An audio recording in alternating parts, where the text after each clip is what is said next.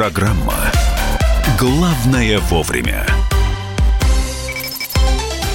Здравствуйте, друзья. Программа «Главное вовремя». Мы в прямом эфире Мария Баченина. Михаил Антонов. Ну и э, мы сейчас э, отправляемся с вами в Ленинградскую область, где сначала были сообщения о том, что в доме обнаружен целый арсенал оружия и боеприпасов, а потом выясняется, что это многодетная семья.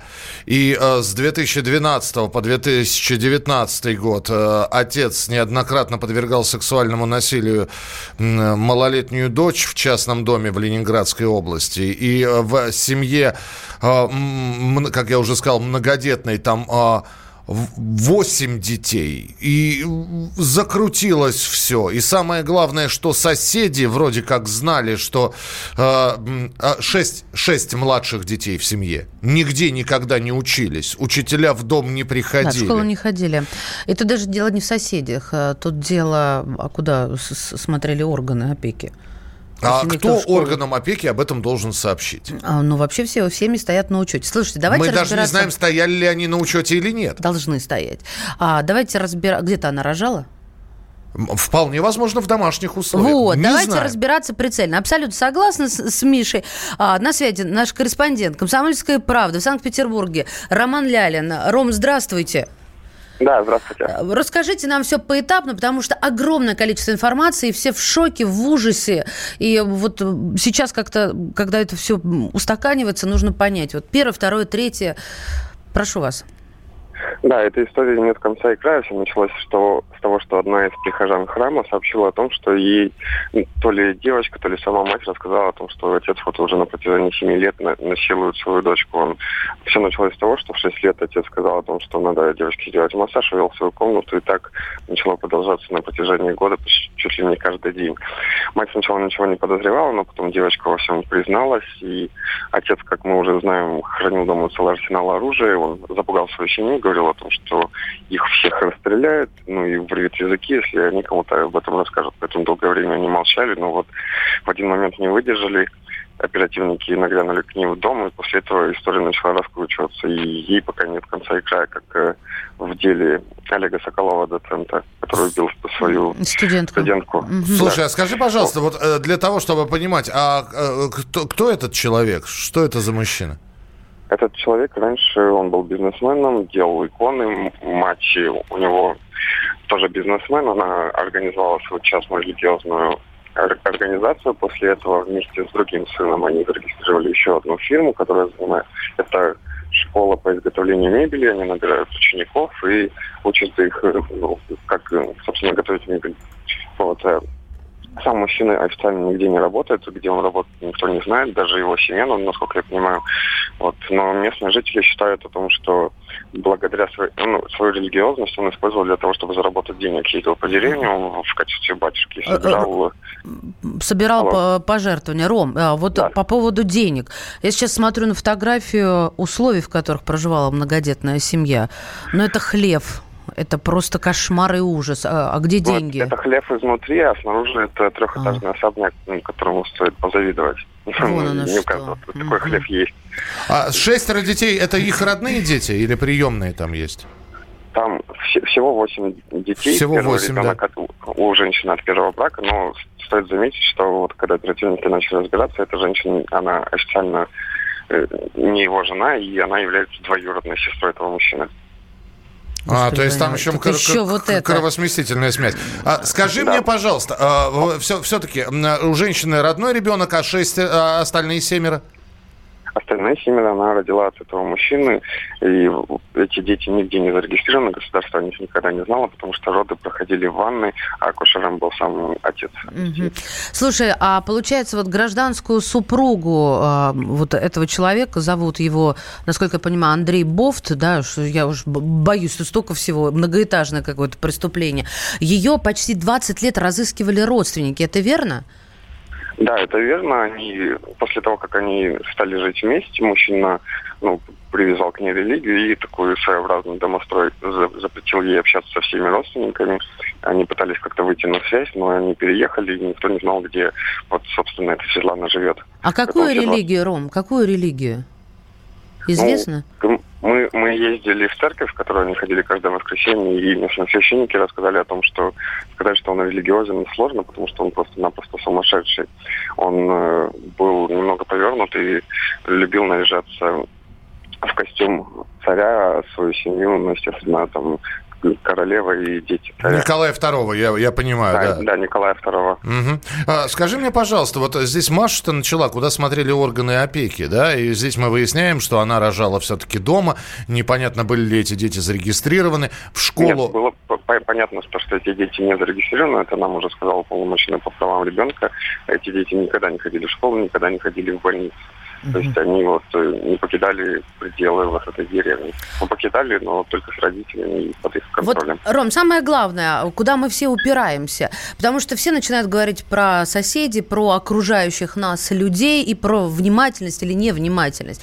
Вот а вы разбирались на месте? Если дети сидели вот в этой локации, никуда не выходили, в школу не ходили, не учились, а в чем самая главная проблема? А, стоит ли обвинять э, органы опеки, органы надзорные, они как-то должны мониторить? Или вот если нигде, то, извините, с нас и взятки гладкие, и только соседи могут? Мне кажется, все-таки кто-то должен был сообщить органам опеки о том, что дети не ходят в школу, потому что люди видели о том, что вот они э, кто считается в улице, то целые три месяца сидят дома, никуда не уходят под замком огромным.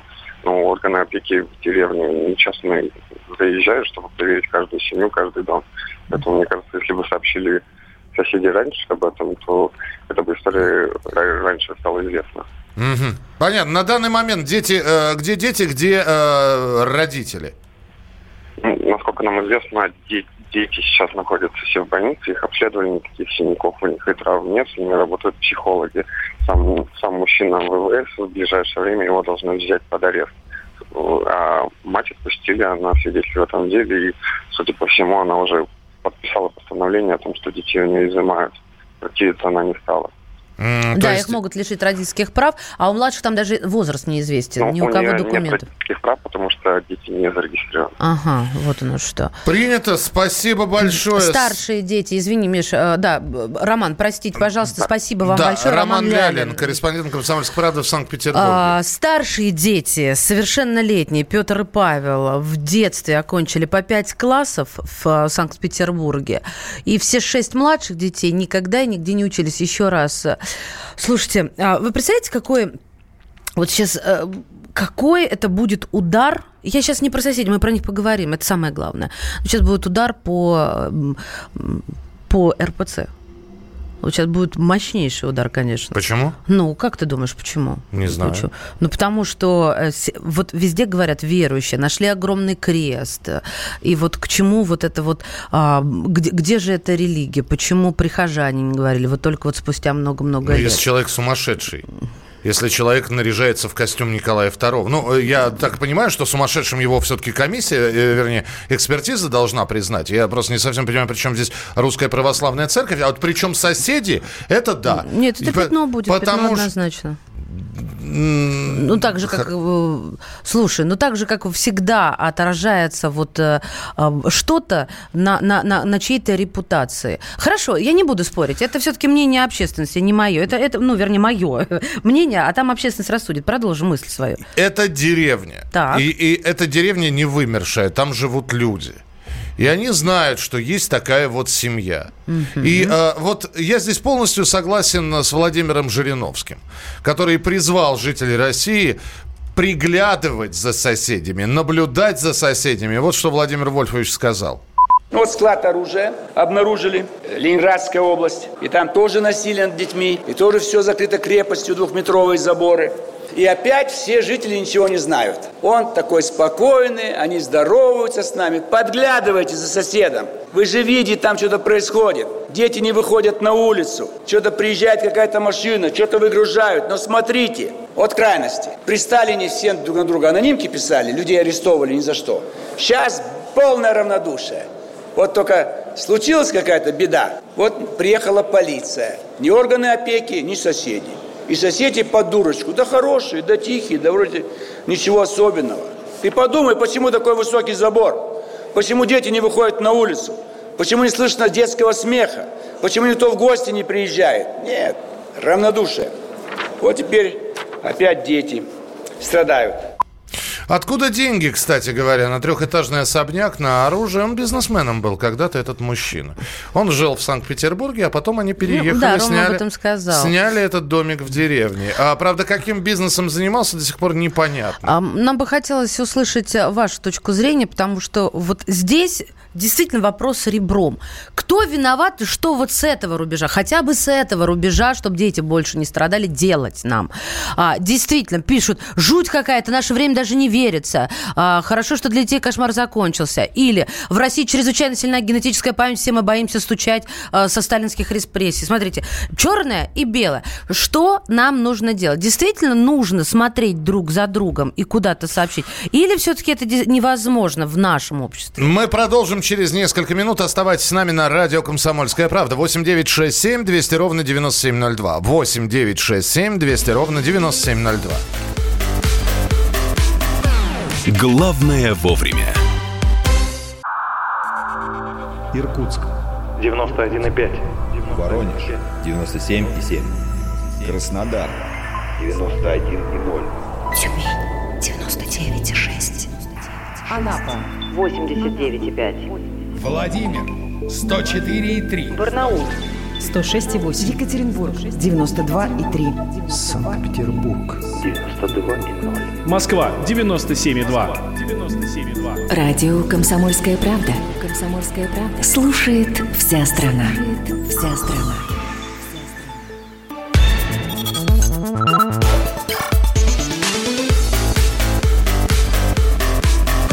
Программа «Главное вовремя». Ленинградская область, деревня, трехэтажный коттедж. Живет там семья, которая приехала из Санкт-Петербурга. А, приехала с детьми, а, и все. Дальше закрытая территория. Знают, что на территории стоит крест. Иногда семья появляется в церкви, причем глава семьи в образе Николая II ходит в церковь. Ну а после выясняется, что... э, во-первых, он педофил, во-вторых, э, находится в тесной связи и м, жена у него гражданская, это его же двоюродная сестра. И она в розыске. А, Смотрите, я к тому, что сейчас Миша говорит, а, прибавлю, чтобы мало не показалось. А, Вот недавно в Омске, все же помнят, благополучная семья, но в ней мать и отчим издевались над восьмилетним мальчиком, которому гречку из колена вынимал хирург, да? Это первое. Так после этого все мечи стали э, вот э, следить, и одна из них э, даже э, рассказала э, в группе такой городской, посоветовав, что делать, потому что там двухлетний ребенок, мол, страдает, живет в антисанитарии и так далее. А, И не оставила ни адреса, ничего. Ну, то есть, понимаете, у нас люди мечутся, хотят, но мечутся. И по смс-кам это видно, по вашим сообщениям. WhatsApp и Viber 8967 200 ровно 9702. Но у нас есть телефонный звонок. Здравствуйте, как вас зовут, откуда вы? Олег, Да. доброе утро, Михаил Мария. Здравствуйте. Олег. Ну, вы знаете, конечно, я с Вольфовичем совершенно не согласен. Ну, во-первых, есть участковый, обязательно. Органы опеки. То у нас колбаски не хватает в холодильничке, все видят.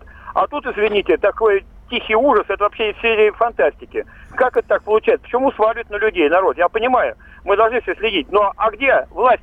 Подождите, а Ребята, как органы опеки... подожди, за- зачем? Чтобы органы опеки отреагировали, им нужно... Знать о том, что там есть Им дети. повод вот нужен, в чем чтобы они- проблема. им Это повод первое. нужен для А реакции. Участковых не хватает. Подождите, Да. а участковый? Не Хорошо. хватает, реформа прошла. Не Ну как, хватает ну участкового на всех. Подождите, Ну, но да, вот представь, подо- Олег, Олег, Олег, сейчас опять св- сварим квадратные и фиолетовые вместе. Для того, чтобы участковый заинтересовался этой семьей, нужен повод ей заинтересоваться. Они повода не давали, понимаете? С другой стороны, ведь если... А ребята-.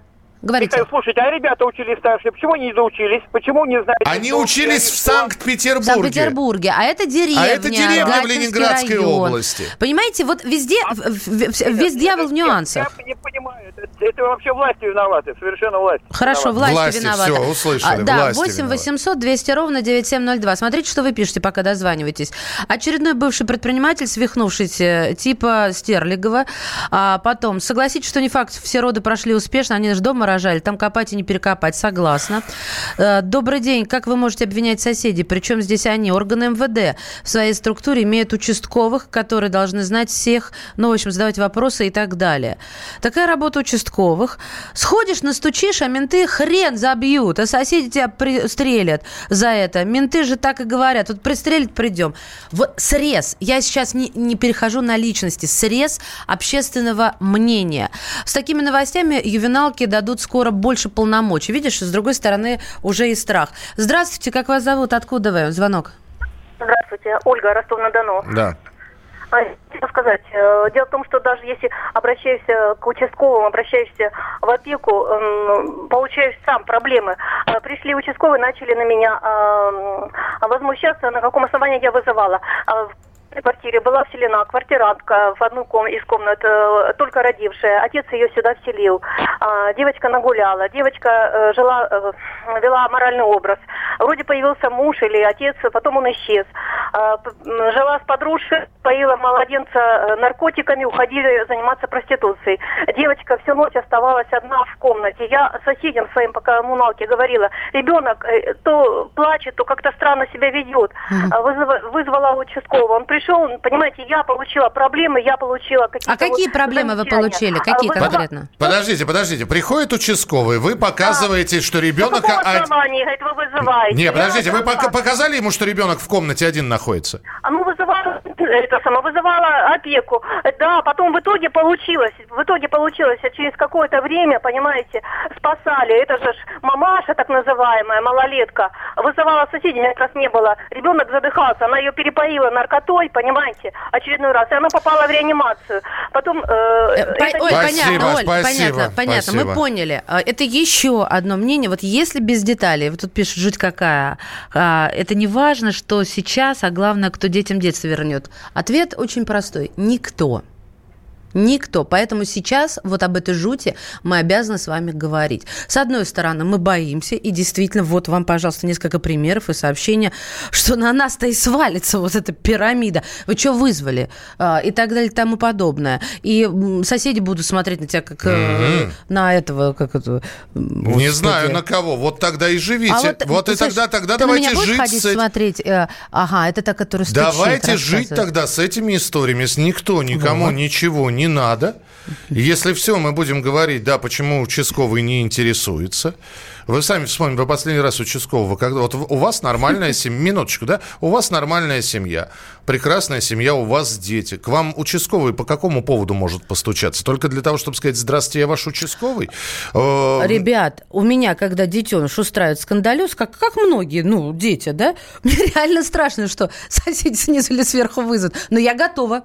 Я готова держать ответ. Че он орет? 8 9 6 7 200 ровно 9702. 8 9 6 7 200 ровно 9702. Я не против. Я просто хотела сказать, я не против. Вот. Вот. что если ко мне позвонят. Смотри, всех, помнишь, я говорила про пятно на репутации Русской Православной Церкви? Вот началось.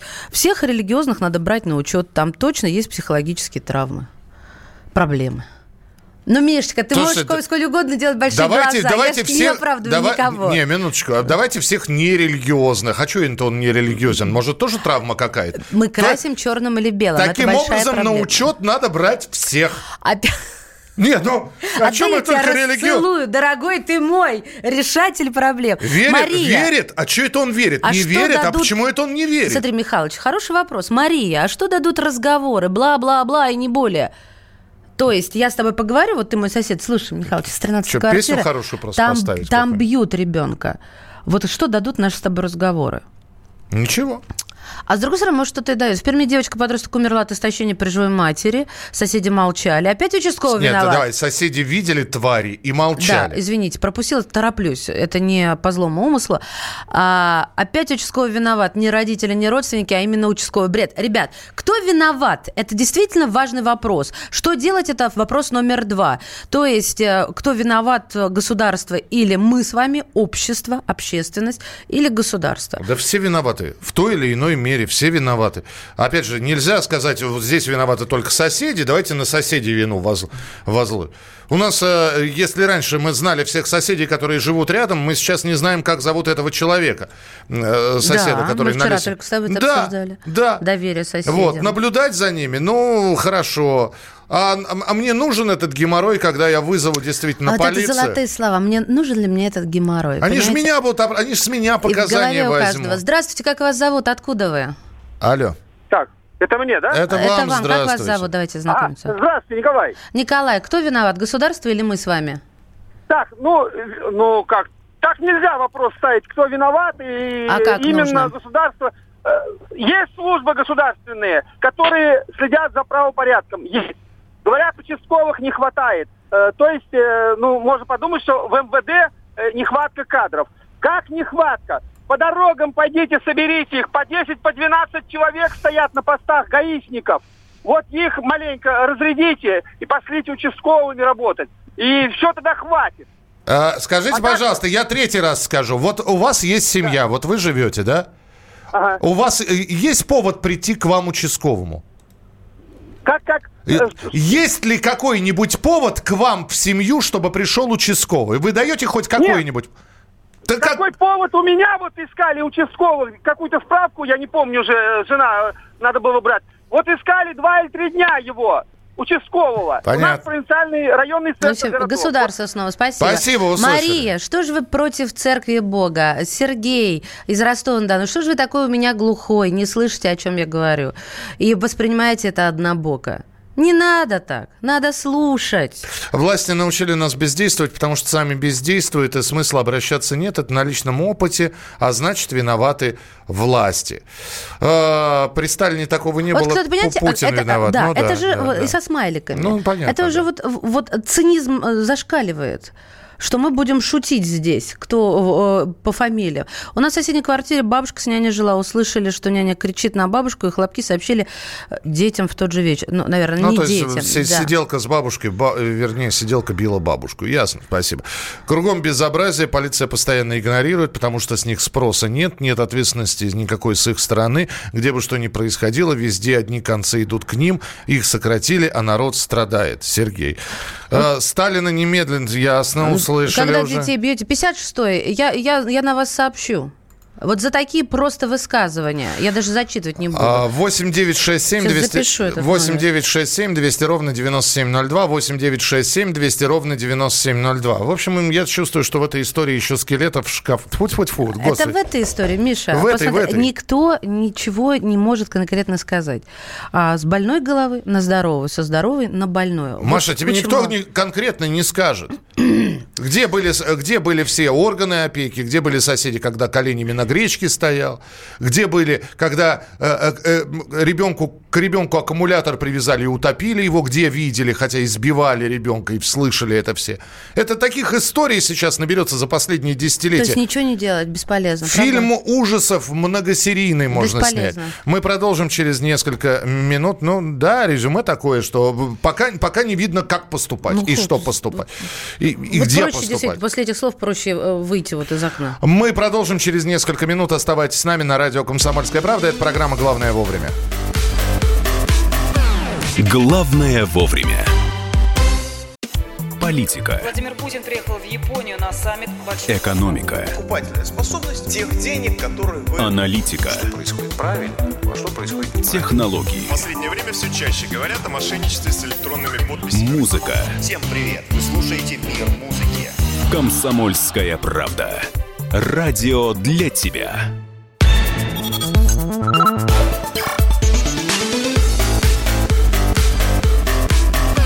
Программа «Главное вовремя».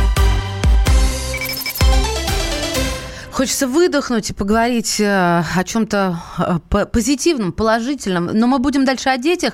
Но действительно обещаю вам немножко позитивнее тему. Ну, как позитивнее? Ну, как? Вот Во-первых, как ты, Миш? во-первых, новогодние каникулы приближаются. Да. Да. Э, да, без снега в Москве, где-то со снегом, но с таким, не со столь привычными сугробами, и тем не менее, школьные каникулы. Мы сейчас про школьников будем, говорить, и, и- и очередная притча во языцах.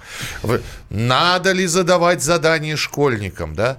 Надо ли, чтобы они э, во время каникул хоть что-нибудь делали? Надо, и, и опять разделились люди на два лагеря. Одни говорят, да не надо вообще отменить это домашнее задание, это какой-то ужас и кошмар.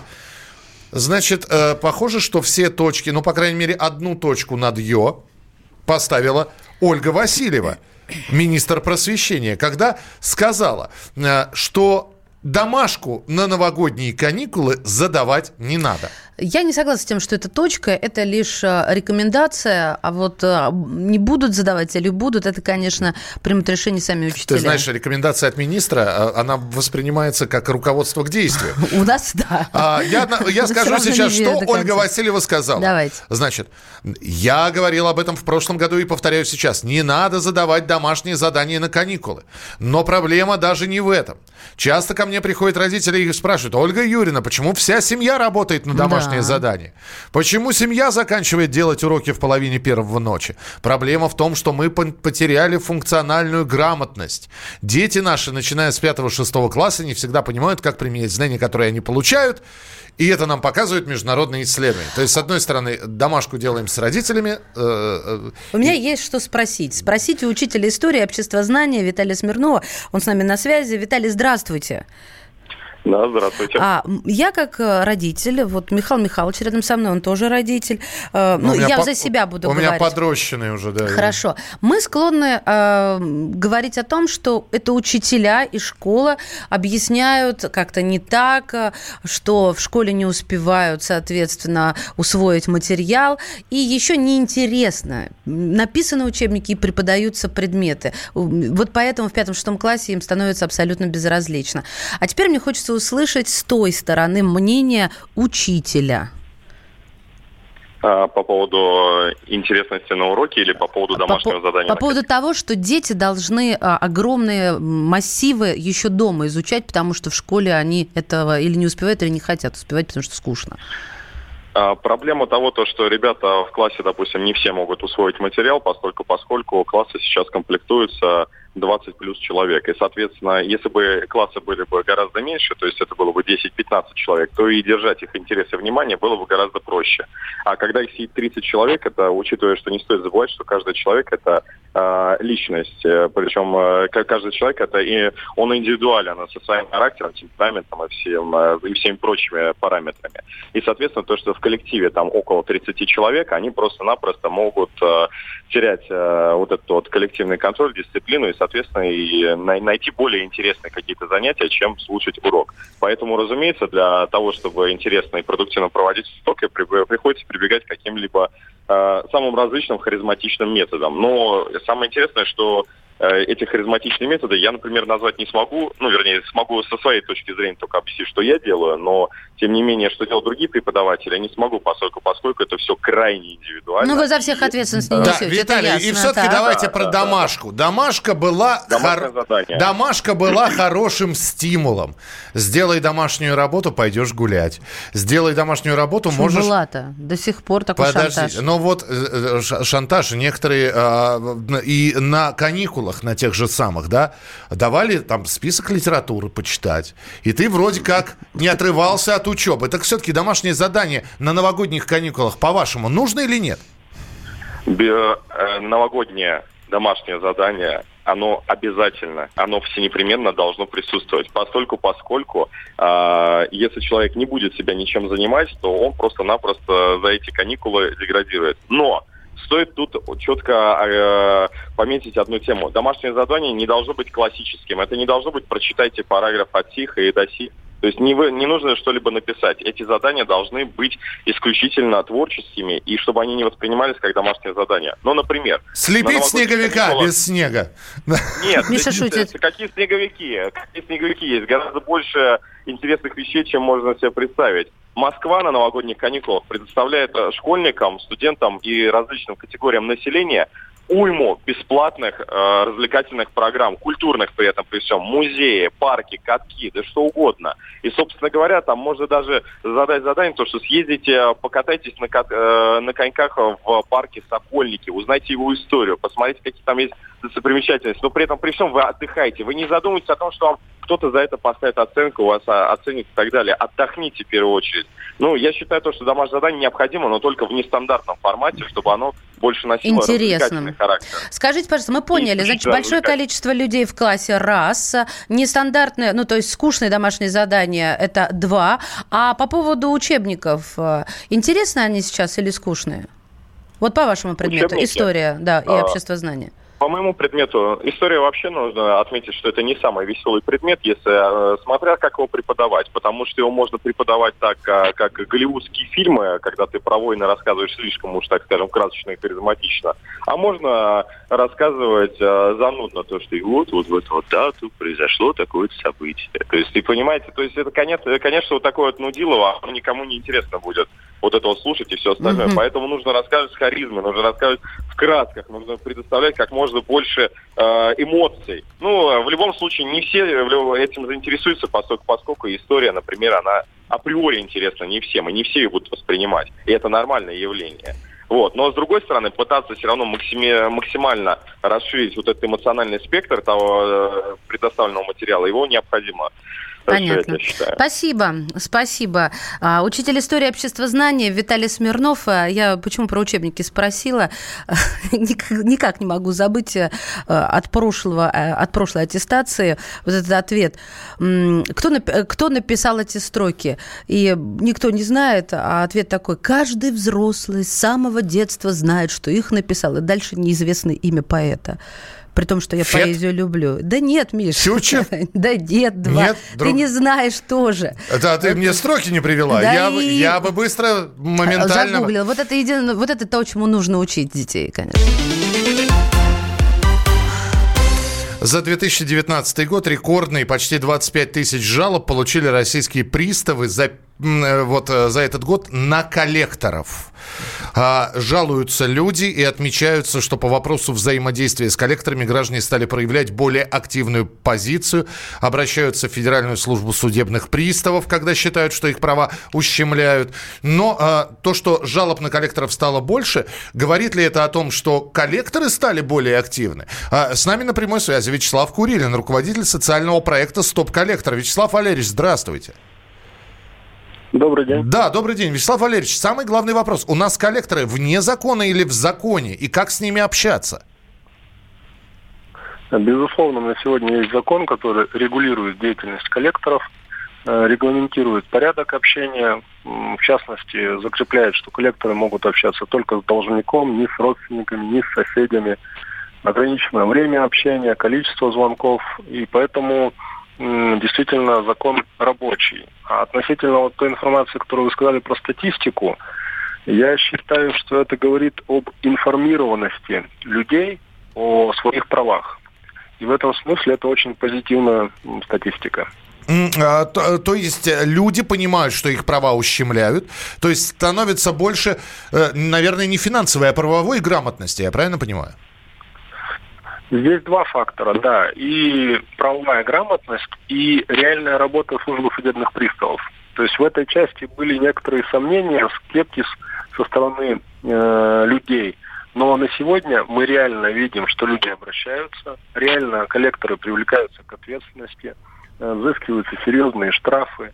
Если посмотреть в соцсетях, то очень часто э, люди пишут, я вот обратился, даже не надеялся, а в конечном счете проблема была решена, коллекторы прекратили прессинг, звонки, и более того, оштрафованы на 100, на 200 тысяч. То есть это реальная работа госоргана. А дальше будет еще больше жалоб или все-таки коллекторы войдут в правовое поле? Какая сейчас тенденция? Пока тенденция все-таки на увеличение количества жалоб. Связано это именно с тем, что очень большая долговая нагрузка. И, в принципе, люди э, негативно относятся вообще к слову коллектор. И жалобы э, связаны с, со всеми фактами. Э, звонки, обращения. Ну, я считаю, что это правильно. То есть нельзя допустить э, возврата к той ситуации, которая была ранее, когда доходило до физических воздействий, и угроз жизни и так далее. Спасибо. Э, Вячеслав Курилин, руководитель социального проекта «Стоп-коллектор», был с нами а, в прямом эфире. И а, есть новость хорошая. Я не знаю, насколько она хорошая. Совет Федерации предложил не считать вино алкогольным напитком.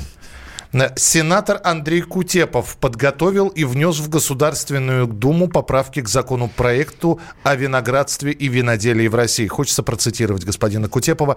Мы хотим, чтобы вино не приравнивали к алкогольным напиткам. Это, наверное, ключевое. Чтобы его стимулировать, мы должны опять-таки создать условия. Но не должны создавать условия только для крупных предприятий. Это могут быть малые предприятия. Все, вино это не алкоголь. Но еще пока не все. Забродивший виноградный сок. Именно с таким названием вполне возможно мы увидим э, этикетки на бутылках. Мы продолжим через несколько минут. Впереди вас ждет рубрика «В коридорах власти». Главное вовремя. Новое время диктует новые правила. Ты не позволяешь себе подолгу быть привязанным к одному месту. Ты думаешь об удобстве, скорости и доступности информации. Именно поэтому мы сделали совершенно новую версию мобильного приложения «Радио Комсомольская правда». Современный интерфейс и обширный набор полезных функций. Возможность слушать нас в дороге, как на iOS, так и на Android. В режиме онлайн и подкасты. «Комсомольская правда». Всегда рядом. Радио жизни. Радио для тебя.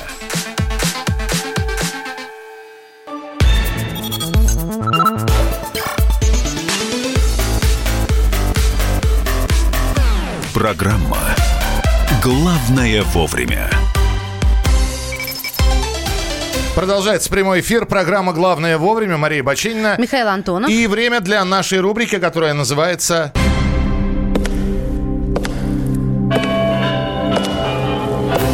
В коридорах власти. Постоянно ведущий Дмитрий Смирнов уже с нами на связи. Дима, здравствуй. Доброе утро. Готовитесь? к пресс-конференции. Мне кажется, там просто все уже дымит, кипит и скворчит. Или как-то все в обычном режиме само по себе происходит, и если да, то что? Я даже не знаю, что там может шкварчать-то, в общем-то. Путин готовится, журналисты собираются, стулья, мне кажется, уже расставлены. В общем, 17-я пресс-конференция. Что тут, господи, не Да, первый раз. С другой стороны, вчера Владимира Путина от работы над пресс-конференцией, над вопросами, которые могут задать, оторвал телефонный звонок. Даже два. Даже два. Подожди, про первый знаю, позвонил Эммануэль. Это второй Эммануэль позвонил ночью. Вот, а перед этим позвонил... Слушай, второй Эммануэль, это как будто Есть, мы с тобой в ви- видеозале сейчас находимся. Первый Эммануэль посмотрели, теперь... Первый был. Вот. Реджеп Таип Эрдоган позвонил Путину, чтобы обсудить. Им всем сейчас, сейчас вот, наверное, многие пропустили, но сейчас самая актуальная тема в мировых вот этих вот повестках, это снова Ливия. Вот. Поэтому и Эрдоган позвонил, чтобы поговорить о Сирии и в том и о Ливии в первую очередь, а потом еще и Эммануэль позвонил и тоже говорил о Ливии. Они все сейчас занимаются мироустройством в, Ли- в Ливии. Ну, дело в том, что там сейчас обострение, там вот генерал Хафтар все-таки собирается взять столицу, и вот сейчас все страшно возбудились и звонят Путину и консультируются с ним. Так, понятно. Это что касается Эрдогана. А Макрон звонил по поводу... Макрон то же самое, но попутно еще и обсудили, естественно, и саммит, как прошел, как вообще результаты, что там в Киеве, вот, и заодно еще и поговорили про газовый транзит, хотя он, в принципе, Макрона никак не касается, но если уж, чтобы два раза не вставать, чтобы Макрону не обсудить и это, раз это актуальная тема, он за все хорошее. Ну, реакцию Меркель мы знаем, кто победил, да, а реакция Макрона какова после саммита? Ну, Макрон вообще он старается держать нейтралитет, поскольку он хозяин этой площадки, поэтому он особо своих чувств не выдает. Но там был смешной момент, когда вот там выходили с пресс-конференции, и он так хлопал по плечу, там по спине, по разным местам Владимира Зеленского. Говорит, ну ничего, видимо. Отработал ты, молодец, все хорошо, держи, держись. Принято. А, Дим, ну, я не знаю, на, на сегодня есть какие-то мероприятия или нет? Нет, сегодня, как и вчера, в общем-то, особых мероприятий нет. Путин готовится к пресс-конференции. Песков э, это называет погружается в материал, перезагружает вот весь этот массив данных, обновляет. Ну, может быть, так оно и есть. Ох, по поводу перезагружает. Э, Дим просто обязан спросить. Переустановили, перезагрузили компьютер Владимира Владимировича, на котором пользователи обнаружили уязвимую версию Windows. И это все обсуждается, где- как у главы Вы государства. расскажите тогда э, преамбулу. Фотография, фотография Путина, э, у него заставка на компьютере. По заставке определили, что это уязвимая версия, старая, необновляемая версия винды стоит. Вот так. Х- И сказали, а, а почему президент э, страны пользуется уязвимой версией? Ну и закрутилось все. Ну да, там причем не просто они, они оп- определили это по синенькой полоске внизу экрана. Они решили, что это вот, вот эта необновляемая версия, она, значит... Я вообще не думаю, что Путин вот пользуется интернетом вот как таковым, вот И это был чужой компьютер экраном, вообще, да? Ну, это просто, я думаю, что он стоит, и как бы он, не, не- вряд ли он вообще куда-то подключен. На столе должен быть компьютер, он стоит. А вот как, как, как Путин с ним работает, вообще никакого представления ни у кого нет. Вот если вы сейчас И, во- и вообще это просто наклеенная цветная картинка была на, на неработающий Это экран. фото обои целиком. Если вы сейчас зададите целью вот поискать в интернете фотографию Путин работает за компьютером, вы не найдете. Вот Путин звонит по телефону, там масса Причем по, дис, по дисковому, не, не по смартфону. По-разному. По-разному? да? По-разному. По-разному. По, любым. Вот. А если Путин вот работает там, там, ну, ноутбук, компьютер, что угодно. Да, планшет, пожалуйста, миллион картинок. Путин работает за компьютером. Яндекс картинки набрала.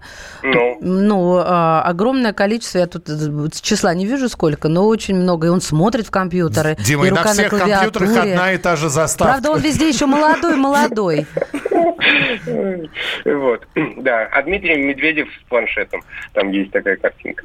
Вот. В общем, ну, нет никаких подтверждений, что Путин вот сидит и там сводит табличку в Excel или что-то такое. Вот. Поэтому все это расследование, оно такого. Давайте что-нибудь расследуем. Давайте. Ну, понятно, высосано из пальца. Спасибо тебе большое. Спасибо. Э, Дим, завтра обязательно э, перед пресс-конференцией мы снова встретимся в рубрике «В коридорах власти» на радио «Комсомольская правда». Э, Дмитрий Смирнов. Мы продолжим через несколько минут в начале следующего часа. Мария Баченина. Михаил Антонов. И это программа «Главное вовремя». Чиновникам в России не до шуток. За них взялись Андрей Рожков и Михаил Антонов. Курение запретили, на остановках запретили, курение в подъездах, на балконе запретили. Можно под балконами запретить? Вот я вас вот комитет по здоровью забыл спросить еще. Я, я к слову так просто. Как ты народу в глаза смотреть будешь на следующих выборах после этого? Они на шестисотках пашут из всех зверей, только у них жук колорадский, а тут у тебя два верблюда. Два, Антонов. Это один там жена Извини, э, не, не узнал. Каждую пятницу в 10 вечера по Москве на радио «Комсомольская правда». Бюрократию и глупость вышибаем смехом. В программе «Не до шуток».